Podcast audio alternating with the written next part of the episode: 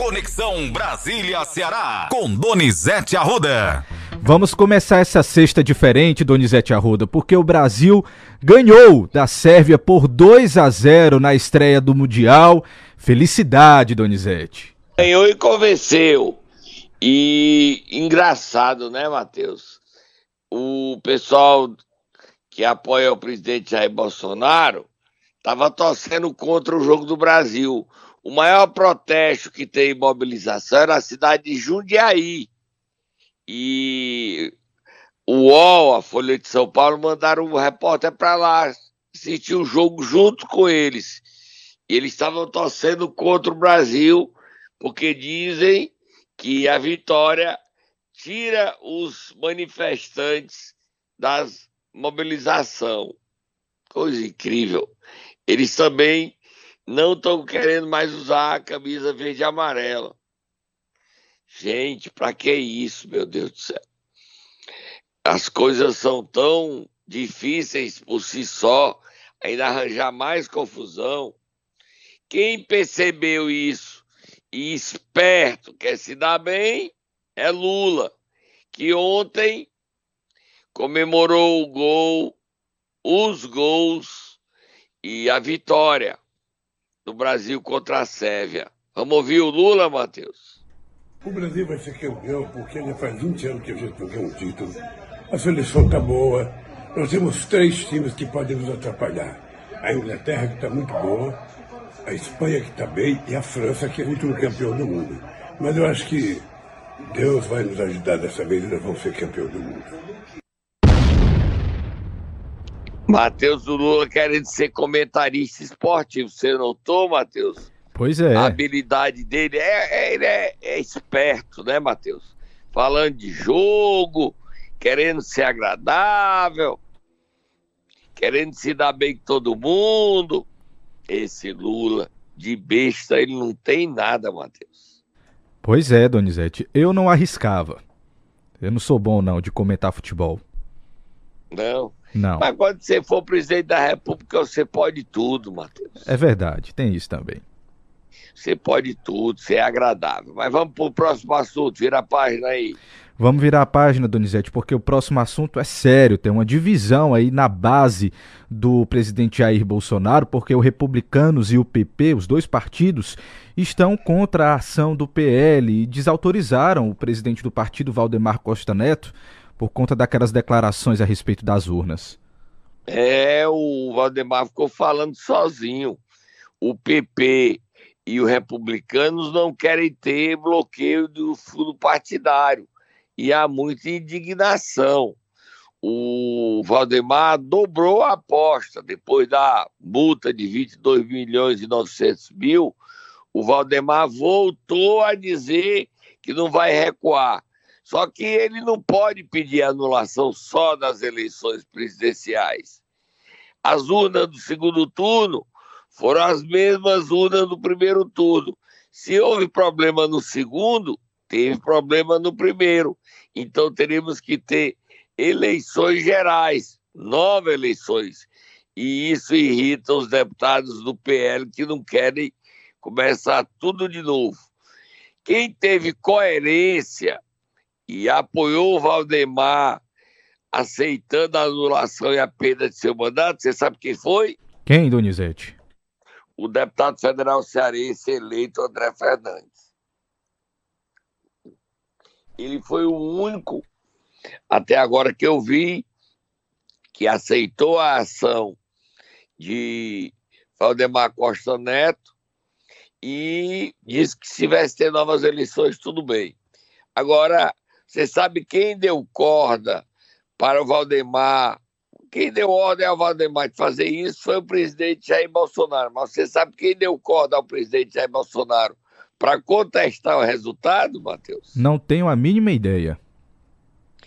Foi o ex-presidente americano Donald Trump.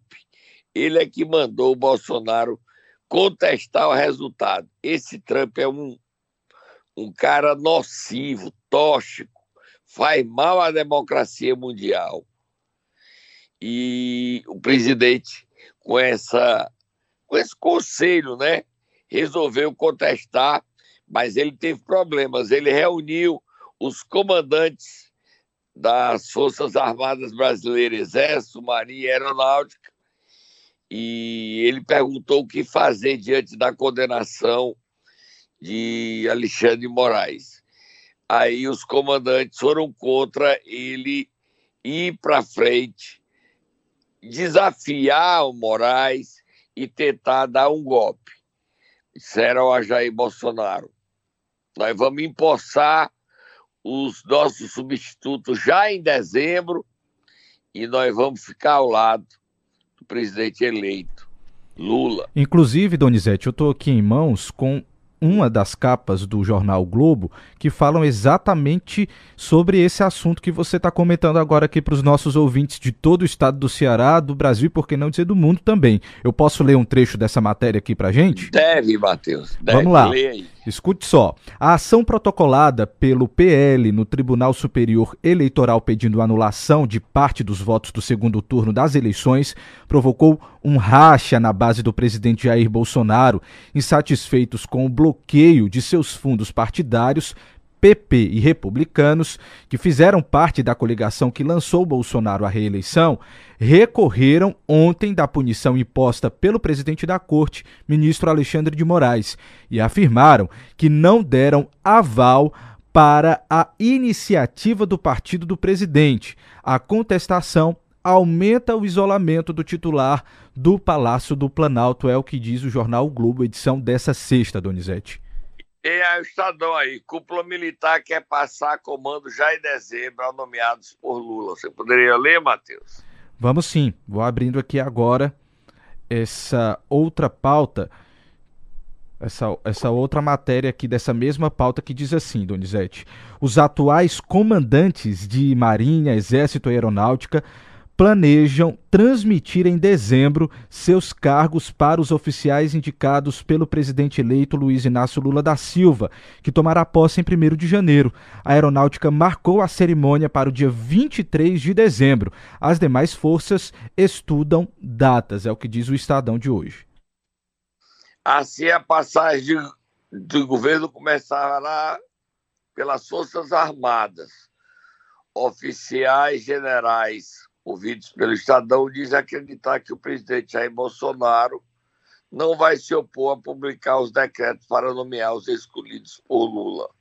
Ontem, Bolsonaro se reuniu com os comandantes das Forças Armadas no Alvorada. Na equipe de transição, os, o plano dos generais causou estranheza, que os comandantes assumiriam os cargos antes do novo ministro da Defesa, que deve ser civil, Matheus. Tá aí então essas informações todas de hoje, Donizete. Gente de olho em tudo por aqui. E ó, você podia ler a matéria aí do Globo, que PT discute anunciar hoje, hoje, ou já deve estar tá, tá anunciado, só está se oficializado, o novo ministro da Fazenda para destravar o PEC da transição. É que vai ter um almoço da FEBRABAN, Federação Brasileira de Bancos, e Lula indicou para participar como representante dele em seu lugar o candidato derrotado ao governo de São Paulo pelo PT, Fernando Haddad, e o economista liberal, que já foi autor do Plano Real, Pécio Arida. Os dois vão representando Lula. Aí, dependendo da recepção, o Haddad será ministro da Economia e o Persarida ministro do Planejamento, Matheus. A gente poderia até dar uma lidazinha é, nessa matéria do Globo, você está com ela aí na mão. Sim, Por vamos favor. lá. Diz assim: a dificuldade de negociação da PEC da transição está levando até petistas a pressionar o presidente eleito Lula a apresentar o nome do ministro da Fazenda. A avaliação é a de que é necessário um rosto que seja a referência para as negociações que visam garantir algumas das principais promessas da campanha de Lula, como a manutenção do benefício de 60 reais, rebatizado agora de Bolsa Família. O senador 600, Matheus. 600, 600 exatamente, 600 reais, perdão. O senador Jacques Wagner do PT da Bahia, escalado para assumir a negociação da PEC no Congresso, disse que falta um ministro da Fazenda.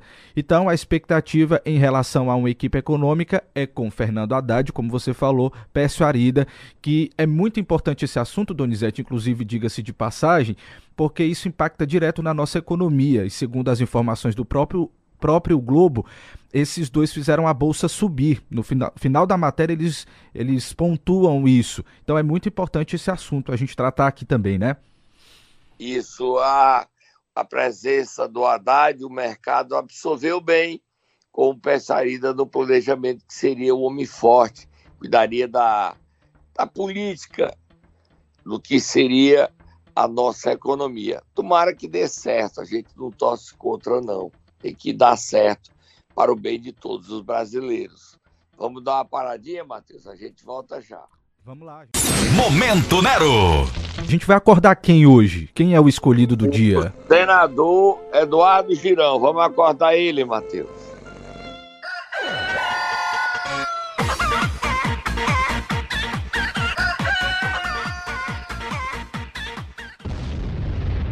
Matheus, esse Eduardo Girão arranja uma confusão danada, né, Matheus? Pois é, parece que ele está querendo aí pedir o impeachment de ministros do STF, é isso mesmo? Ele pediu, Matheus, ele pediu o impeachment de Luiz Roberto Barroso, porque o Luiz Roberto Barroso é, desagradou quando foi presidente do TSE, não aceitando certas decisões que o presidente Bolsonaro queria. Aí o, o Eduardo Girão, essa semana, foi na véspera do Jogo do Brasil, no Senado, ele, ao lado de outros senadores, pediu impeachment de Luiz Roberto Barroso. Vamos ouvir ele e depois eu falo sobre a CPI que o Novo queria instalar na Câmara dos Deputados para investigar o Supremo. Vai, Matheus. Nós, senadores da República do Brasil, que respeitamos os brasileiros e a Constituição Federal, estamos entrando aqui com pedido de impeachment robusto do ministro Luiz Roberto Barroso um dos pontos centrais seja uma atitude do ministro como uma atividade política partidária que quebrou a harmonia e independência entre os poderes. Quando ele veio nessa casa nas vésperas da votação da PEC do voto auditável, numa comissão especial da Câmara dos Deputados, ele fez reunião com lideranças partidárias e, após essa reunião, deputados que eram a favor do voto auditável foram substituídos por deputados que eram contra o voto auditável. Segundo ponto, o ministro Luiz Roberto Barroso não se declarou suspeito quando ele fez palestras sobre a legalização do aborto no Brasil e a legalização das drogas, como a maconha. Mateus, eu vou arranjar uma confusão danada. Onde é que tem motivo aí, por conta do que diz Eduardo Girão, para ter o impeachment do ministro Luiz Roberto Barroso? Pois é, Donizete. Aí é o seguinte: se trocaram os deputados da votação do voto auditável, quem trocou foram os líderes, não foi Luiz Roberto Barroso. Ele fez chantagem, ele tem poder para chantagear. Qual o poder dele? Ah, porque ele disse que o voto auditável, o voto impresso é um retrocesso no Brasil. Ele não era para dar a opinião dele, não? Certamente. Eu acho que o Eduardo Girão é, exorbita em seu papel. Nós aqui registramos, nós damos todos os lados. A gente aqui não esconde matéria, mas fica assim esquisito. Ah, é como se fosse uma perseguição ao Luiz Roberto Barroso, porque ele não concorda comigo. Como ele não concorda com o que eu penso, eu vou fazer o impeachment dele. E o Poder Judiciário a casa maior da justiça brasileira, que é o Supremo Tribunal Federal, os ministros têm que ter essa autonomia. Eu até acho que eles falam muito, que eles se manifestam demais, que eu entendo que eles deveriam se recolher. É minha opinião.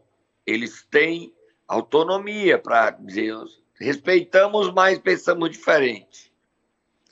Aí o Eduardo Girão está querendo impeachment, o Rodrigo Pacheco ele fala com o senador do Rio Grande do Sul, Renzi, e tem outro. São três senadores. O resto, Lazier Martins, do Rio Grande do Sul. Então, é, é uma posição do senador Eduardo Girão. Outra derrota. Solta a Moab Fogo do Muturo, Matheus.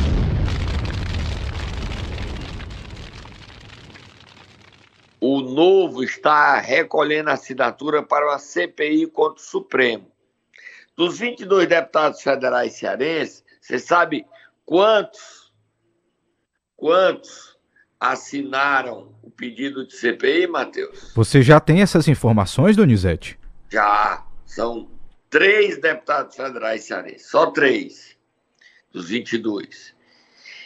Capitão Wagner, Heitor Freire e doutor Jaziel. Só os três assinaram o pedido do novo. O nome de aquele líder do novo, Hatter, não sei o quê, o nome do novo, qual é o nome do líder do novo? CPI novo. Vou já atrás para você nesse exato momento. Enquanto você fala, o líder do novo na Câmara, não é isso? É. Aí, só que o, ele é de, deputado do Novo. Pedido de CPI é o Marcel Van Hatten, certo? Novo do Rio Grande do Sul. Só que ele quer uma CPI para investigar eventuais abusos do Supremo Tribunal Federal e do Tribunal Superior Eleitoral. O pedido foi protocolado com 181 assinaturas. 10 a mais do que era necessário. Do Ceará, três assinaram, repito. Capitão Wagner, é, doutor Jaziel e Heitor Freire. Sabe o que é que o presidente da Câmara fez, Matheus? O Arthur Lira? Já tomou uma atitude com relação a isso? Antes de viajar para o Catar, engavetou e disse que esse ano não tem como, não há mais tempo para instalar essa CPI. Só no novo governo, no ano que vem, e ele terá que coletar de novo as assinaturas, porque alguns dos que assinaram não se elegeram. Será que tipo, vai ter chance? Aí o tempo vai responder. Capitão Wagner não é mais deputado, nem Heitor Freire. Então, só aí são dois nomes que cearenses que assinaram o pedido de CPI contra o Supremo e contra o TSE, mas que Arthur Lira diz que esse ano não há mais tempo nem prazo para a CPI. O prazo acabou, porque nós já estamos chegando em dezembro e, o, e tudo acaba até o dia 18 de dezembro. Então ficou para a nova legislatura da Câmara dos Deputados discutir se teremos ou não CPI contra o Supremo e contra o TSE. E essa, e essa CPI será. A Câmara só se instala dia 1 de fevereiro e toma posse dia 15. Então ficará para março, março de 2023. Detalhe: Arthur Lira, que engavetou essa CPI, mesmo com as assinaturas, deve se reeleger presidente da Câmara Federal novamente. E essa decisão do Arthur Lira provocou indignação nos aliados do presidente Jair Bolsonaro. Só que o Centrão, o jogo do Centrão, não necessariamente é o jogo do presidente Jair Bolsonaro. Vira a página, Matheus. Vamos virar a página, Donizete, correr aqui com mais assuntos, porque o senador eleito pelo estado do Ceará, Camilo Santana, esteve em Londres com a governadora Isolda Selle com o governador eleito Elmano Freitas. Foi isso mesmo? Conta pra gente mais detalhes dessa viagem. Foi isso mesmo, Matheus. A convite da Fundação Lema, o Camilo participou na Universidade Oxford, na Inglaterra, do encontro de altas lideranças, que debateu o tema Capital Humano para o Desenvolvimento do Brasil. O Camilo estava lá ao lado de outros governadores, estava lá ao lado do Elmano de Freitas, do Cláudio Castro do Rio e ao lado da governadora Isolda Sela do governador eleito Elmano de Freitas, debateu com lideranças nacionais e internacionais o desenvolvimento do Brasil e os avanços da educação brasileira. O vice-presidente eleito Geraldo Alckmin participou dessa discussão virtualmente no primeiro dia, que foi ontem, quinta-feira. Eu, Mano e Camilo continuam na Inglaterra, ao lado de Isolda Sela. Ela está lá. O Camilo, nas suas redes sociais, agradeceu ao economista Jorge Paulo Lema, ele é o mais rico do Brasil, né, Matheus? Você sabe. Tá aqui. É o, Tô vendo também. É o dono da Americanas, é o dono do Burger King, da Heiser, é o dono da cervejaria Brahma. Então, é o seguinte, é, ele participou e agradeceu é, esse convite para participar desse debate, Matheus. O Camilo com o Elmano, ficando voltando no final de semana, somente nós já vamos chegar a dezembro e o Matheus, o Elmano quer anunciar o secretariado, né? Anunciar o secretariado, que ele pensa em anunciar até o dia 15 de dezembro. O secretariado dele, que está sendo é, discutido pela equipe de transição o Eumano volta no final de semana, semana que vem tem. Agora, a presença de Eumano, Isolda e Camilo nesse debate tem um fato que merece a sua atenção. O Camilo, ao lado de Rui Costa, governador da Bahia que está terminando seu mandato, mas não teve no mandato, deve ser ministro, e Fernando Haddad, são os três nomes que o PT prepara para suceder Lula daqui a quatro anos. Mas é cedo, Lula nem tomou posse, é.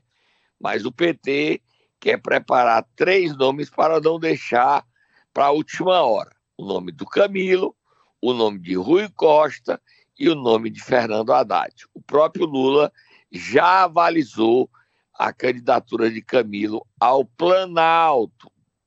Isso incomoda demais Ciro Gomes, que não tem condições de ir para uma quinta candidatura presidencial. Quatro vezes derrotado já está bom. O PDT saiu pequenininho e o Ciro hoje participa nas redes sociais só de programas familiares. Ontem estava jogando bola é, em uma academia, num, num campinho dessas que hoje você aluga para jogar bola com os filhos.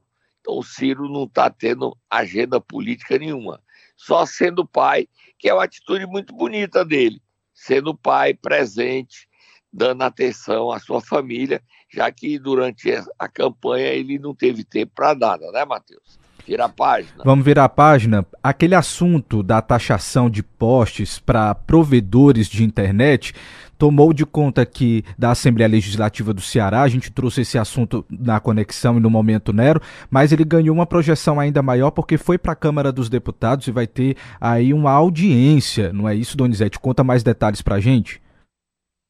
Olha, Matheus, é, o, a Enel está querendo cobrar cada vez mais pelo aluguel dos portes. Falar de Enel, solta a bomba fogo no motor. A Enel anunciou que está à venda.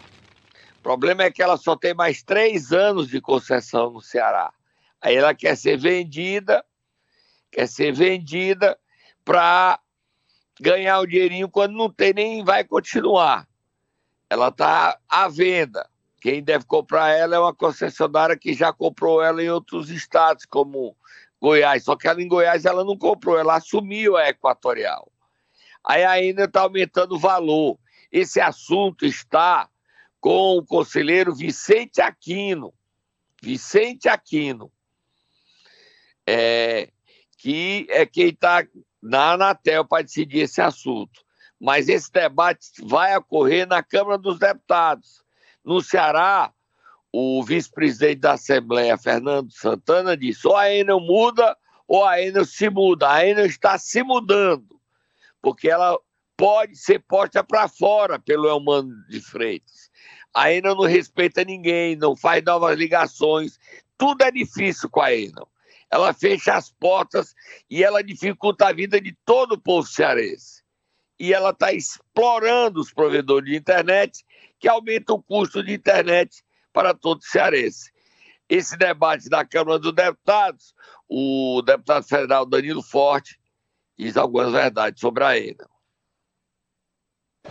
Feliz com a vitória do Brasil, mas muito preocupado com mais essa manipulação que a Enel pode estar fazendo em função da boa-fé dos cearenses. A Enel não cumpriu as suas obrigações durante o período da concessão. Hoje é a empresa que mais acumula reclamação dos órgãos de defesa do consumidor. E agora, por último, querendo cobrar um preço aviltante pelos postes para o cabeamento da rede de internet no Ceará. São mais de 600 provedores no estado do Ceará. Por isso é que nós aprovamos o requerimento e na próxima terça-feira nós estamos convocando a ANEL, que é a Agência Nacional Reguladora da Energia Elétrica, a Anatel, que é a Agência Nacional Reguladora das Telecomunicações, para junto com a Enel poder fornecer as informações aqui em Brasília e, diante delas, nós podemos ajuizar uma ação cautelar, uma liminar, para impedir que mais essa aberração, mais essa manobra da Enel possa prejudicar o povo cearense. Olha, é, a gente tem que tirar a Enel do Ceará. A Enel já deu o que tinha de dar. A Enel está explorando os últimos dias dela no Ceará, ela quer tirar de nós o nosso couro. Essa luta não é só do deputado Fernando Santana ou do deputado Danilo Forte. Outros deputados, nós estamos convocando a entrar nela. E para terminar, Matheus, só dar os parabéns à população da Paraipaba. Você viu como está a Paraipaba de bonito na Praia da Lagoinha? Toda, todas as ruas pintadas de verde e amarelo, Matheus, torcendo pelo Brasil, como ficou bonito, apoiado pela prefeita Ariana Aquino. A cidade está toda verde e amarela. Você viu, Matheus? Vi sim. Paraipaba já é uma cidade muito bonita, né, Donizete? E assim ficou ainda mais. Muito bonito. Parabéns à prefeita, toda a beleza. E tá. Que outros prefeitos, não só do litoral, mas de todo o Ceará, estimulem a população esse momento para a gente tentar unir o Brasil, que não é simples, não é fácil, mas que a gente consiga isso, tá, Matheus? Hoje tem programa no, no YouTube, né? No meu programa, a partir das 19 horas. A gente deseja um bom final de semana e segunda-feira já tem novo jogo do Brasil contra a Suíça, Matheus. Então, expectativa do final de semana, todo mundo em concentração para o jogo do Brasil, esperando que o, que o Neymar seja fique bem, né? por Deus e fique bem e jogue na segunda-feira, já que ele saiu ontem contundido ele e o Danilo. O Danilo está liberado, joga. O Neymar, só às 11 horas nós saberemos o estado de saúde dele, se ele tem condições de jogar ou não. Tá bom, Matheus? Bom final de semana para você e para todos os nossos ouvintes. Bom final de semana, Donizete.